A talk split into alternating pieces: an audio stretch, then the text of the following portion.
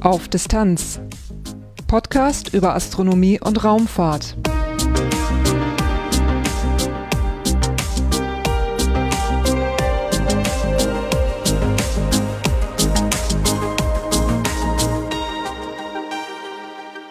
Hallo und willkommen bei Auf Distanz. In diesem Podcast geht es oft um wissenschaftliche Erkenntnisse, besonders aus den Bereichen Astronomie und Raumfahrt, aber nicht immer sind alle Details dieser Erkenntnisse öffentlich zugänglich. Aber es gibt Initiativen, die wollen das ändern und so auch die Europäische Raumfahrtorganisation ESA, die hat eine Open Access Strategie bekannt gegeben. Und um die geht's im heutigen Titelthema. Danach gibt es das übliche Paket aus Kurzmeldungen, astronomischen Ereignissen und Veranstaltungstipps. Am Schluss kommen wie immer ein paar Dinge in eigener Sache, darunter dieses Mal zwei Veranstaltungstipps aus der Podcast-Community. Und ein besonderes Extra gibt's dieses Mal auch, nämlich Musik. Dazu gleich mehr nach dem Titelthema. Durch die Sendung führt sie Lars Naber. Titelthema Die ESA hat eine Open Access Strategie. Darüber wollte ich mich für diesen Podcast gerne mit einem ESA-Mitarbeiter unterhalten und wir hatten uns schon grob verabredet. Dann kam der Start des Satelliten Sentinel 2B. Während der Anreise zur Veranstaltung für diesen Satellitenstart stellte sich heraus, mein Gesprächspartner würde auch da sein und so haben wir uns ganz kurz vor dem Satellitenstart morgens um halb drei mal eben getroffen und konnten uns unterhalten. Es ist der 7. März 2017. Ich sitze in Darmstadt bei der ESA beim Social Space Event. Bei mir sitzt Marco Trovatello von der ESA. Magst du mal eben erzählen, was du bei der ESA machst? Ja, ich arbeite im, im Communication Department, also in der Kommunikationsabteilung äh, in Paris. Und die ESA hat Standorte in ganz äh, Europa. Ich arbeite im Headquarter in Paris und bin für strategische Kommunikation äh, zuständig. Dazu gehört auch die Konzeption und die Koordination der digitalen Kommunikation, also alles, was Social Media, Web, äh, Dinge, die du machst, äh, Podcasts, äh, Medienstrategie, wie spielen wir welche Inhalte über welche Kanäle aus, das ist mein Job. Aber am wichtigsten zurzeit ist, ist dieses strategische Element, also sehen, äh, zu schauen, wie entwickeln wir neue äh, Formate und äh, wie bringen wir ESA und Öffentlichkeit besser zusammen. Am 20. Februar 2017 hat die ESA eine Pressemeldung herausgegeben mit dem Titel ESA bekräftigt Strategie des offenen Zugangs für Bilder, Videos und Daten. Und da geht es um Open Access. Marco, was ist der Zweck dieser Strategie? Ja, der, der Zweck dieser Strategie ist, dass das, was wir tagtäglich publizieren äh, und das, was die ESA grundsätzlich äh, macht, äh, nämlich Raumfahrtmissionen, Wissenschaft, äh, Technologie in dem Bereich, dass das von Steuerzahlern finanziert ist und wir einen Weg finden müssen und jetzt mit dieser, mit dem, mit diesem Start der Open Access Strategie gefunden haben, das besser mit der Öffentlichkeit zu teilen. Das ist es in der Kurzform. Das Ganze äh, läuft dann unter dem Begriff Open Access? Richtig, also genau, unter Open Access, also grundsätzlich versteht man unter Open Access ja den freien Zugang zu wissenschaftlichen Daten.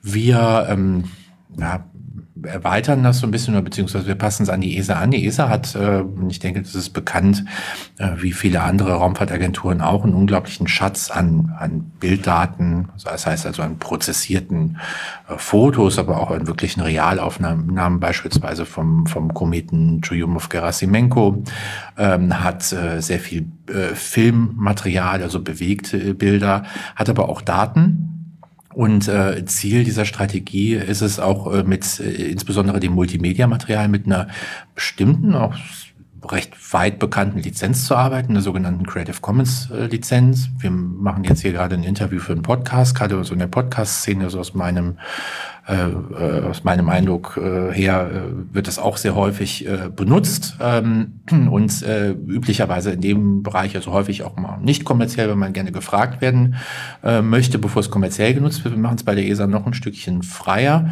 äh, also quasi drittfreiste Lizenz. Es ist eine, eine Share-alike-Lizenz, also die im Grunde auch kommerzielle Nutzung erlaubt, solange das, was man mit den Inhalten macht, dann auch wieder unter dieselbe Lizenz gestellt wird. Das wird sehr schnell so ein bisschen komplex, aber tatsächlich ist die Lizenz eine, die Open Access kompatibel ist. Das heißt also sehr viele wissenschaftliche äh, Arbeiten oder Daten, aber eben auch unsere Bilder und, und Videos äh, ähm, werden darunter veröffentlicht.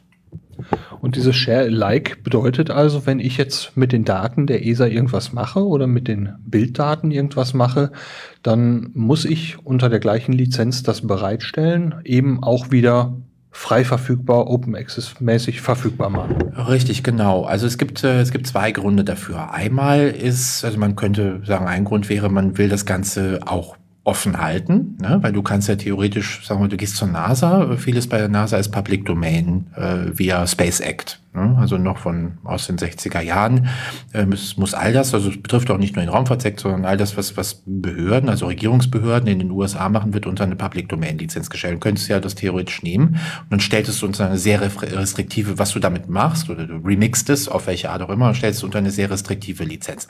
Das vermeidet diese Lizenz. Für uns allerdings ist ähm, ähm, die Tatsache, also dass man es überhaupt äh, sozusagen in der ESA äh, ja, unterstützen könnte oder ähm, sagen wir mal, dass man Befürworter dafür finden könnte, ist man, dass man so ein bisschen Kontrolle noch über, über den Inhalt hat.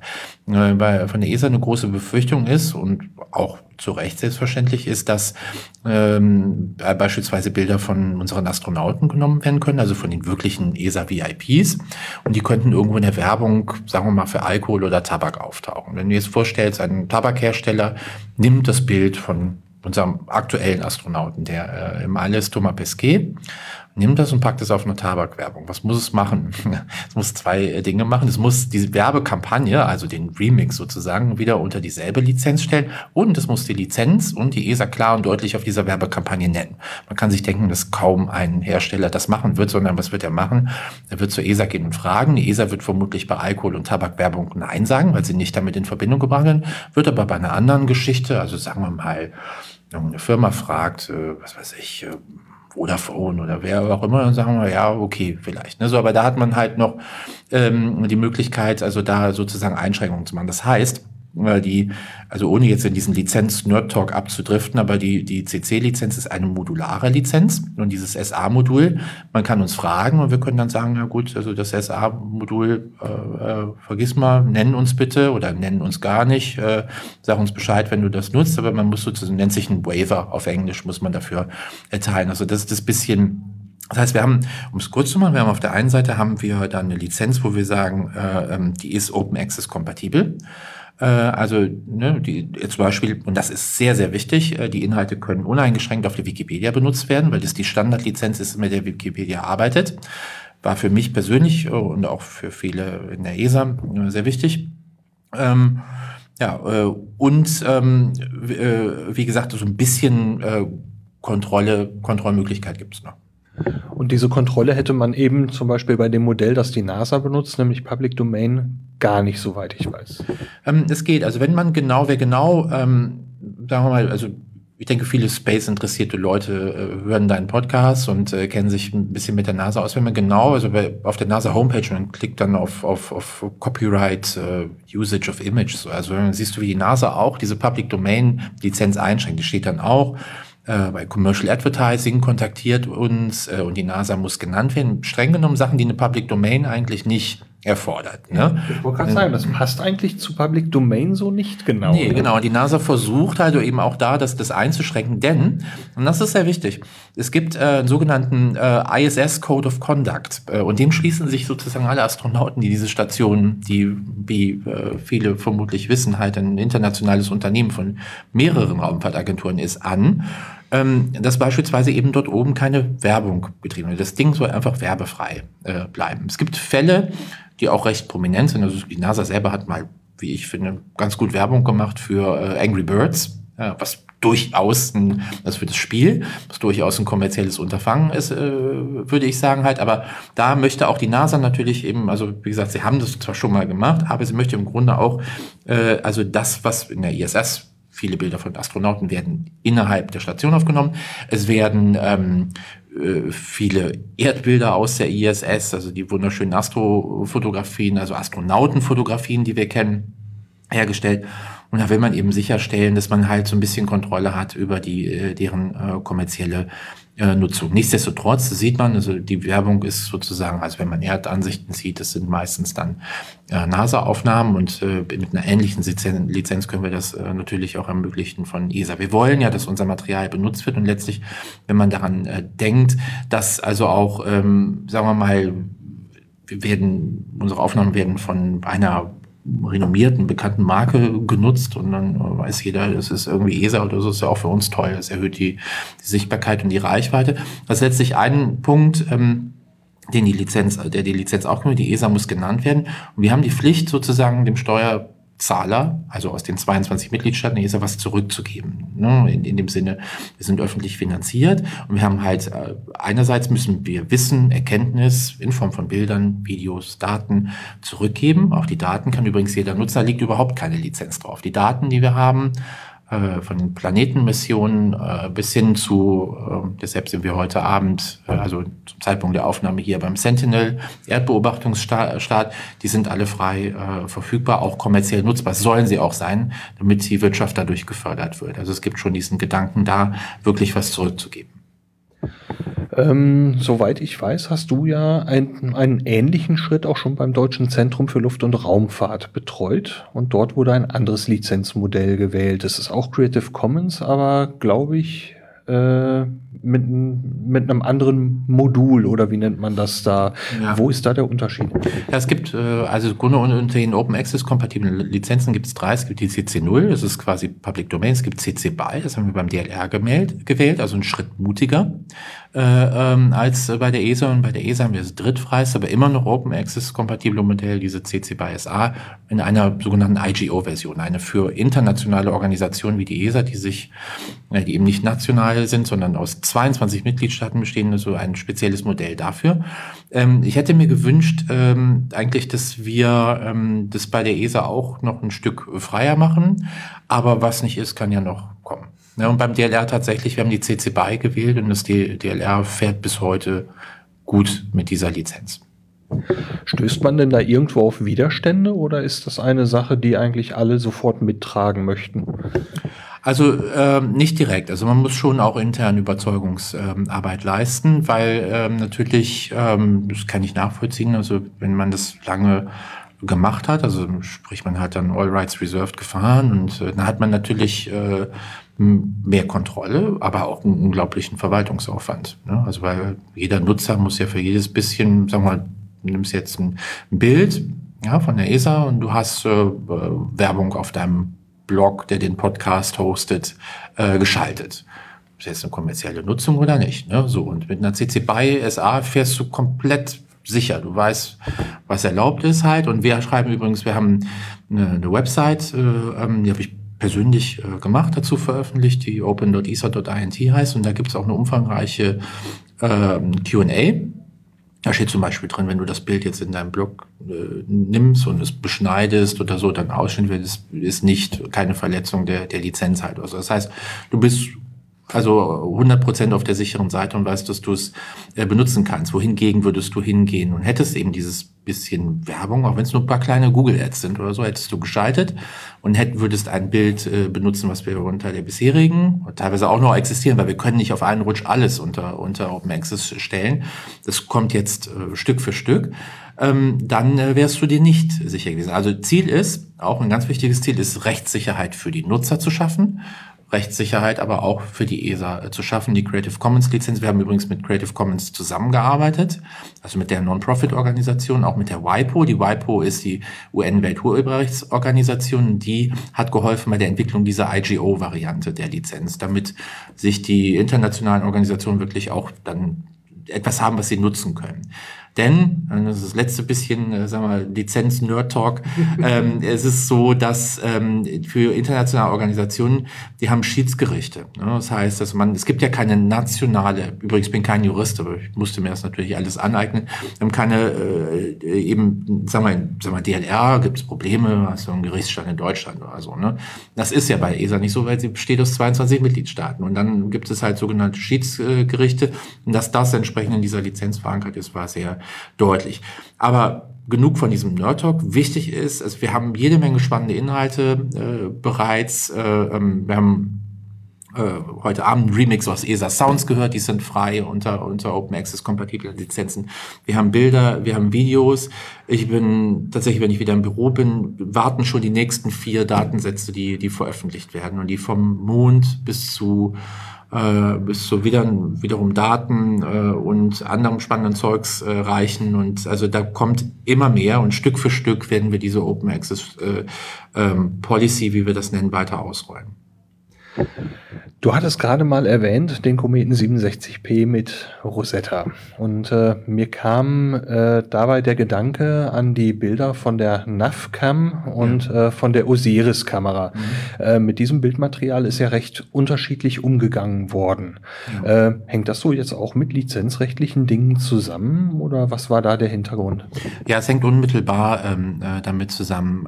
also ich meine, es ist also man kann sehr offen drüber äh, sprechen. Es ist auch durch die Medien äh, gegangen. Wir hatten, also die, die Mission ist, hat bekanntermaßen für ein Rieseninteresse gesorgt. Und äh, letztlich, also die Öffentlichkeit hat uns wissen lassen, dass ihnen das zu langsam geht. Ein Bild pro Woche einfach nicht genug ist, um von so einer spannenden Mission äh, an, daran teilnehmen zu können. Das war einfach nicht, also wir sind nicht dem Wunsch nach Teilnahme der Gesellschaft und wie gesagt der Menschen, die uns finanzieren, gerecht geworden. Ähm, und äh, von den Osiris-Bildern kam einfach zu wenig. Es gab auch keine einfache Lösung dafür, außer die, dass wir eben äh, die zweite Cam, NAV-Cam, immerhin, wenn ich nicht ganz falsch liege, auch eine 6-Megapixel-Kamera, äh, also für eine NAV Navigationskamera ziemlich gut, äh, dass wir recht schnell festgestellt haben, Mark McCochran, Kollege und ich, äh, festgestellt haben, die gehören eigentlich komplett uns und wir haben nicht, darauf hast, hast du jetzt gerade eben angesprochen, die gehören nicht einem Konsortium, wo die rechte Klärung unheimlich schwierig ist. Und dann haben wir auf einen Rutsch äh, sozusagen diese Bilder und es gibt heute noch ein Archiv mit hunderten, wenn nicht über tausend NAVCAM-Bildern, was komplett unter CC steht, halt äh, was, äh, was frei ist. Und es gibt noch die schöne Anekdote, die kann ich erzählen, weil sie auch öf öffentlich ist, weil ich sie verblockt habe in dem, in dem Open Access äh, Blog, ähm, dass ich ähm, Holger Sierks, das ist der, der, der Principal Investigator, also Chefwissenschaftler der Osiris-Kamera, äh, also die dann noch bessere, hochauflösende äh, äh, Kamera, die bis zum Schluss, also bis zum Ende der Mission Bilder gemacht hat. Den habe ich getroffen bei mir auf der Arbeit. Ich arbeite im, ESA Headquarter in Paris, äh, zufällig. Äh, und ich hatte äh, nach Launch der Open Access Strategie ein, zwei Tage später bekam ich eine E-Mail von einem amerikanischen Studenten. Der Student schrieb, ähm, hör mal, beim Vorbeiflug am Mars in 2007 hat die Osiris dieses super, diese Vollansicht, diese Full Disk vom Mars äh, ähm, hat, er, äh, hat die geschossen. Gibt es da irgendwie, ich habe keine Hoffnung, aber gibt es irgendeine Chance, dass wir das Wikipedia-kompatibel, also CC BY SA lizenziert äh, ähm, äh, rausgeben können? Habe ich gesagt, ich habe ich dann geantwortet, ich, gesagt, ich weiß es nicht, aber ich frage Holger Siegsmann. Dann war es wie so ein, also äh, keine Ahnung, Schicksal oder Zufall. Der war an dem Tag im Headquarter, also in Paris, wo ich arbeite. Und er lief mir über den Weg und ich bin hingegangen und habe gesagt, hör mal zu, wir haben diese Anfrage was hältst du davon, wenn wir das machen? Und da war er so, ja, mal gucken. Und ja, wieso eigentlich nicht? Halt. Und dann haben wir zumindest dieses Osiris-Bild äh, dann äh, ähm, äh, sozusagen als für ihn auch sozusagen als, als, als Test, um mal zu schauen, wie das funktioniert, unter diese Lizenz stellen können. Und äh, siehe da, es ist, natürlich war der Wikipedien, der angefragt hat, nicht irgendeiner, sondern er war einer der, der Redakteure der Mars, der englischsprachigen Mars-Artikelseite auf der Wikipedia, also eine Seite, die Allein diese Seite wird auf der Wikipedia, meisten von uns wissen, Wikipedia gehört zu den Top 5, Top 10 bestbesuchten Websites äh, weltweit. Und siehe da, äh, ähm, also binnen einer Stunde, als ich dann mitteilte, ja, wir konnten es unter die Lizenz stellen, äh, hat das, ist das Bild, ich glaube, bis heute Top, IT, äh, Top äh, Bild des, des englischsprachigen Mars-Artikels. Ne? Das sind schöne kleine Erfolge, wo man einfach mal diesen, diesen Impact äh, auch, auch zeigen kann. Was bedeutet es eigentlich, wenn man freier mit diesen Inhalten äh, umgeht? Es wird äh, meine Lizenz, ich habe ich hab es im DLR mit 2009 damit angefangen, dann bis ich zur ESA dann gewechselt habe in 2014 haben wir fünf Jahre Erfahrung mit der, also wir haben per Default unter äh, dieser offenen Lizenz CC BY die DLR-Inhalte gestellt, also auch wiederum die erstmal die dem DLR komplett gehörten. Und äh, es gab nicht einen negativen Fall. Also ne, nicht einen. Nicht einen. also nicht bis ich, bis ich gegangen bin. Äh, gelegentlich gibt es Probleme ähm, äh, bezüglich also der, ähm, äh, sag schon, der Persönlichkeitsrechte oder des Recht am eigenen Bildes, aber das hat nichts mit einer CC-Lizenz zu tun. Das greift, egal ob du äh, eine CC-Lizenz benutzt oder irgendeine andere. Ja, und äh, wie gesagt, also ich, also negative Erfahrungen auch mit den ähm, sogenannten Trials, die wir bei ESA gemacht haben, in, bis im November 2014 gemacht mit den NAVCAM-Bildern, dann kurze Zeit später mit den Mars-Bildern, dann um zu zeigen, dass es auch in Partnerschaft mit anderen Organisationen, ESA, DLR und FU Berlin, ähm, es gab keinerlei, äh, keinerlei Probleme für uns. Im Gegenteil, ich sogar persönlich bin davon persönlich überzeugt, dass äh, es eben, wie eben schon gesagt, es ist sogar recht sicherer als selbstgestrickte Lizenzen. Ich kann das nur empfehlen. Das ist ein wunderbares Schlusswort. Ich sprach mit Marco Trovatello von der ESA. Vielen Dank dafür. Einen umfangreichen Überblick über die Open Access Aktivitäten der ESA gibt es im Internet unter open.esa.int. Eine Linksammlung zu diesem Titelthema gibt es natürlich in den Show Notes. Im Interview mit Marco Trovatello wird auch kurz Musik angesprochen. Diese stammt von Francesco Novara und ist bei der Startveranstaltung Sentinel to Go zusammen mit einem Video vorgestellt worden. Hier ein kurzer Auszug aus dem Titel Ignition.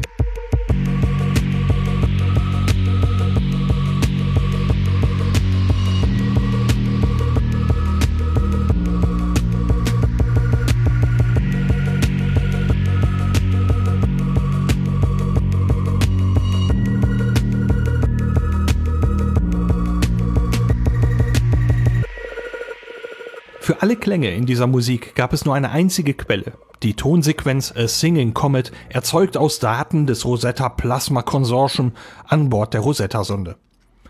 Diese Signale sind normalerweise unhörbar, wurden aber von Manuel Senft in den hörbaren Bereich versetzt und dann unter Creative Commons veröffentlicht. So hört sich das an.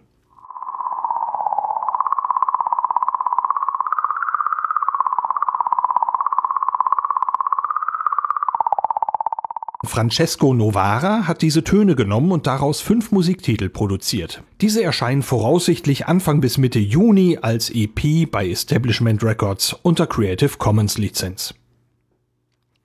Die ESA hat mir für diese Episode vorab den gerade angespielten Titel zur Verfügung gestellt. Er hängt in voller Länge dieser Episode an. Kurzmeldungen bei den Kurzmeldungen geht's los mit zwei Meldungen, wo Quasare eine wichtige Rolle spielen. Quasare sind aktive Galaxienkerne, sie senden extrem große Mengen an Strahlung aus.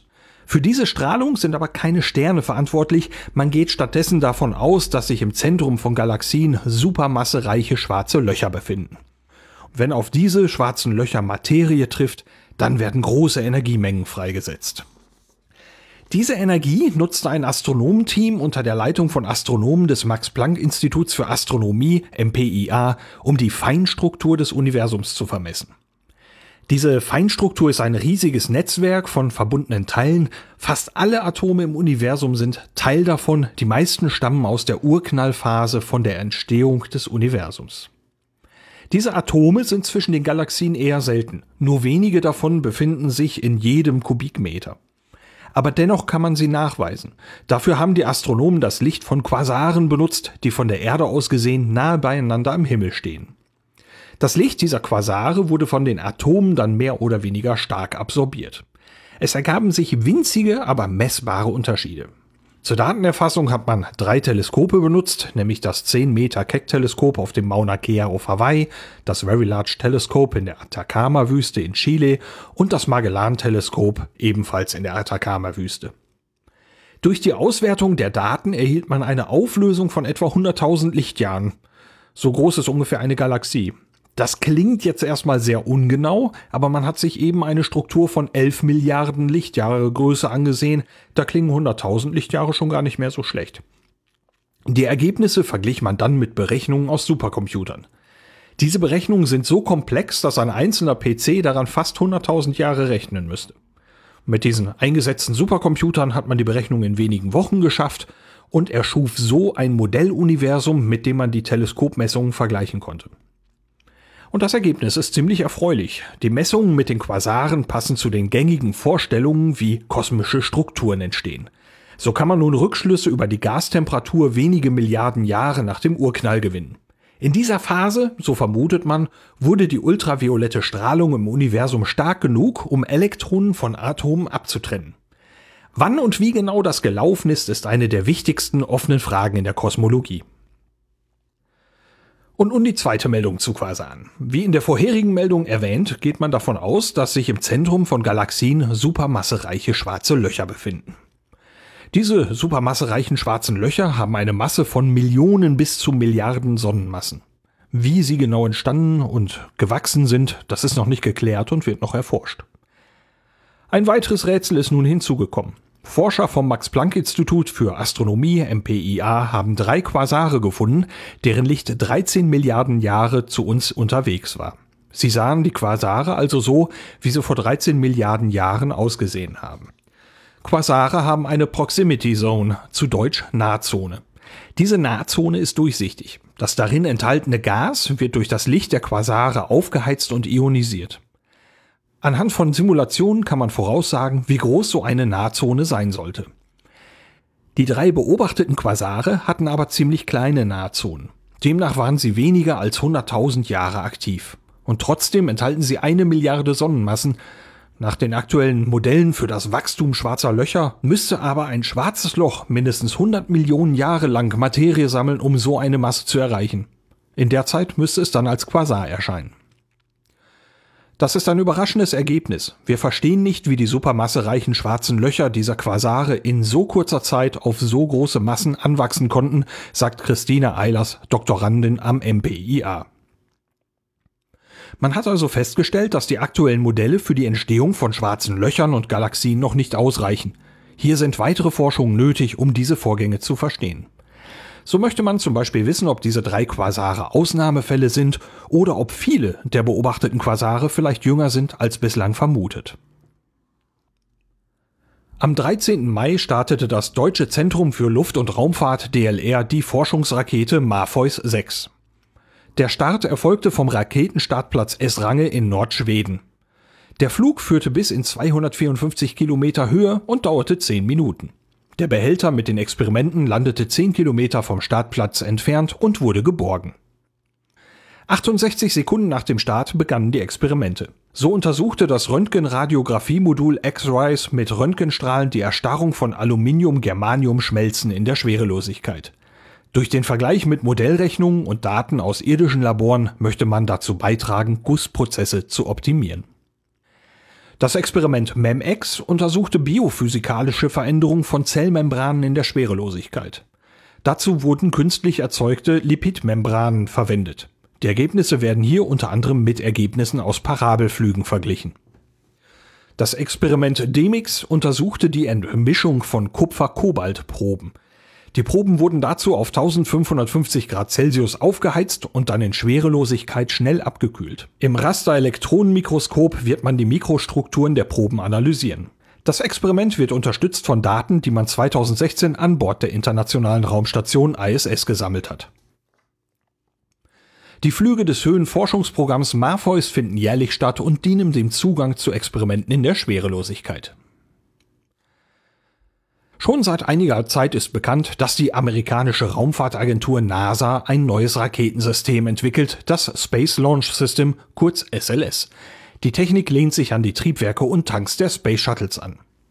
Es wird sich dabei um die stärkste jemals von der NASA entwickelte Rakete handeln. Das Raketensystem soll die NASA wieder in die Lage versetzen, Menschen zu anderen Himmelskörpern zu bringen, so zum Beispiel zum Mond oder zum Mars. Dazu soll dann die Raumkapsel Orion zum Einsatz kommen. Die erste Mission der Kombination SLS und Orion heißt Exploration Mission One, kurz EM1. Diese Mission soll etwa drei Wochen dauern, um den Mond herumführen und zur Erde zurückkehren. Der ursprüngliche Plan sah eine unbemannte Mission vor, seit Februar 2017 wurde dann über eine bemannte Mission nachgedacht. Am 12. Mai gab die NASA dann aber bekannt, dass man am ursprünglichen Plan festhalten wird. EM1 bleibt unbemannt. Technisch würde man zwar in der Lage sein, eine Besatzung mitzuführen, aber nach der Bewertung von Kosten, Risiken und technischen Voraussetzungen sei schwierig, jetzt in der Missionsplanung noch eine Besatzung mit aufzunehmen. Der Start von EM1 ist derzeit für 2019 vorgesehen. Ein genauer Termin soll in den nächsten Wochen ausgearbeitet werden. Die erste bemannte Mission EM2 wird derzeit für 2023 angestrebt. Auch sie soll wie EM1 um den Mond fliegen und wäre damit die erste bemannte Mission zum Mond seit Apollo 17 im Dezember 1972. Derzeit sind die ersten Komponenten im Bau und auch viele weitere Schritte finden statt. In Utah soll demnächst der Antrieb der Rettungsrakete getestet werden, im Kennedy Space Center wird derzeit der Hitzeschild an die Orion-Kapsel montiert und die Bodensysteme und die Software werden entwickelt. Lebenserhaltungssysteme und ähnliche Technologien werden an Bord der Internationalen Raumstation ISS getestet. Und noch eine Meldung, die insbesondere für Amateurastronomen interessant sein könnte. Am Morgen des 14. Mai wurde von Patrick Wiggins in den USA eine Supernova aufgenommen. Zwei Tage vorher war die Erscheinung noch nicht sichtbar. Die neue Supernova wurde unter der Bezeichnung SN 2017 EAW registriert. Auch das Spektrum wurde bereits gemessen. Es passt zu einer Supernova vom Typ 2P wenige Tage nach dem Ereignis. Die Sternexplosion ereignete sich in der Galaxie NGC 6946, die auch als Feuerwerksgalaxie bezeichnet wird. Hier wurden schon einige weitere Supernovae beobachtet, insgesamt sind es nun zehn. Die Galaxie liegt im Sternbild Kepheus, nahe auch den Sternbildern Schwan und Drache. Die aktuelle Supernova dürfte auch mit Amateurmitteln von der Nordhalbkugel der Erde beobachtbar sein, so berichtet Jan Hattenbach im Blog Himmelslichter über eine erfolgreiche Aufnahme der Supernova in Österreich und gibt Tipps zur Beobachtung. Links dazu gibt's natürlich in den Shownotes. Astronomische Ereignisse Drei astronomische Ereignisse habe ich diesmal ausgewählt. Danke wie immer an Heiko Ulbricht von der Zeitschrift Sternzeit dafür, dass ich die Daten hier verwenden kann. Auch hier gibt es natürlich einen Link in den Shownotes. Am 20. Mai 2017 um 5 Uhr steht der Mond beim Planeten Neptun in 2,2 Grad Abstand. Zwei Tage später, am 22. Mai um 3.20 Uhr, da ist die letzte Sichtbarkeit der abnehmenden Mondsichel bei Venus. Der Abstand beträgt 7 Grad. Am 27. Mai um 21 Uhr folgt dann die erste Sichtbarkeit der zunehmenden Mondsichel. Veranstaltung Die Veranstaltungen heute stammen allesamt aus dem Veranstaltungskalender der Vereinigung der Sternenfreunde. Vielen Dank an die VDS, dass ich das hier benutzen darf. Ein paar der Veranstaltungen hatte ich letztes Mal schon genannt, äh, die sind aber noch nicht gewesen, deswegen nenne ich sie heute hier nochmal. Äh, los geht's mit dem sperrigen Titel AOA Sky WTT trifft Frühlingsteleskoptreffen. Das findet statt vom 19. bis zum 21. Mai 2017 im Bergrestaurant Schwendi Kaltbad in Glaubenberg in Obwalden. Dabei handelt es sich um das ehemalige Winterteleskoptreffen. Auf 1444 Metern über dem Meeresspiegel können die Besucher ihre eigenen Teleskope aufbauen und beobachten. Die Außenbeleuchtung des Restaurants wird dafür abgeschaltet. Vom 19. bis zum 20. Mai findet das BAV Veränderlichen Beobachtertreffen statt, und zwar in Harta. Am Freitag trifft man sich im Hotel Flemmingener Hof, am Samstag in der Bruno H. Bürgel Sternwarte. Es handelt sich um ein Treffen für Sternfreunde, die sich für veränderliche Sterne interessieren, und dabei richtet sich die Veranstaltung an Anfänger und Fortgeschrittene. Am 20. Mai findet in Osnabrück im Museum am Schölerberg das siebte norddeutsche Sternwartentreffen statt, abgekürzt NST. Dabei geht es um den gegenseitigen Austausch und dem Kennenlernen anderer Einrichtungen und Vereine. Eingeladen sind Sternfreunde und Mitglieder astronomischer Vereinigungen aus Norddeutschland. Vom 24. bis zum 28. Mai 2017 findet das 26. internationale Teleskoptreffen Vogelsberg statt, kurz ITV. Der Veranstaltungsort ist der Campingplatz am Gederner See in Gedern. Alle Sternfreunde sind herzlich zur gemeinsamen Beobachtung eingeladen, mit oder ohne eigenes Teleskop. Der Naturpark Hoher Vogelsberg liegt zentral, etwa im Dreieck Frankfurt, Fulda, Gießen und bietet gute astronomische Bedingungen, visuell bis zur Magnitude 6,8. Auf Distanz ganz nah. Zunächst möchte ich Danke sagen an alle, die sich kurz gemeldet haben wegen des neuen Mikrofons. Der neue Ton scheint nicht groß aufzufallen, ist aber anscheinend auch keine Verschlechterung, also lasse ich es erstmal so und habe heute auch wieder damit aufgenommen. Ein weiterer Dank geht an eine unbekannte Person, die eine sehr gute Bewertung für Auf Distanz bei iTunes hinterlassen hat. Vielen, vielen Dank dafür. Das kommt dem Podcast sehr zugute. Dann möchte ich noch auf zwei Treffen hinweisen, die Podcaster und Podcast-Hörer und Interessierte genauso betrifft. Die finden im Juli statt und im August. Los geht's am 7. Juli, am Freitag. Da gibt es ein Podcast- und Hörertreffen im Unperfekthaus in Essen. Beginn ist um 19 Uhr. Bei gutem Wetter wird die Dachterrasse benutzt, bei schlechtem Wetter der Wintergarten. Das ist dann Raum 423. Dann findet vom 11. bis zum 13. August das Podstock statt, eine Mischung aus Podcast, Festival und Barcamp. Auch hier sind alle Podcaster, Hörer und Interessierte sehr willkommen. Das Podstock findet in diesem Jahr zum fünften Mal statt. Wer ein bisschen mit anpacken möchte, kann schon einen Tag früher zum Helfertag anreisen. Da kann ich aus Erfahrung sagen, das ist auch schon sehr gesellig. Der Veranstaltungsort liegt in der Nähe des Ortes Sorschied im Hunsrück. Links zu den Webseiten der Veranstalter mit vielen weiteren Informationen und beim Podstock auch mit dem Ticketverkauf gibt's natürlich in den Shownotes. Das war's für diese Ausgabe von Auf Distanz. Durch die Sendung führte sie Lars Naber. In der nächsten Sendung geht's dann um den Besuch der Astronomiebörse ATT in Essen. Bis dahin, danke fürs Reinhören und bis bald. Wie im Titelthema schon erwähnt, kommt hier jetzt der Musiktitel Ignition von der EP Astron, freundlicherweise vorab zur Verfügung gestellt von der ESA, lizenziert unter Creative Commons. Viel Freude beim Hören.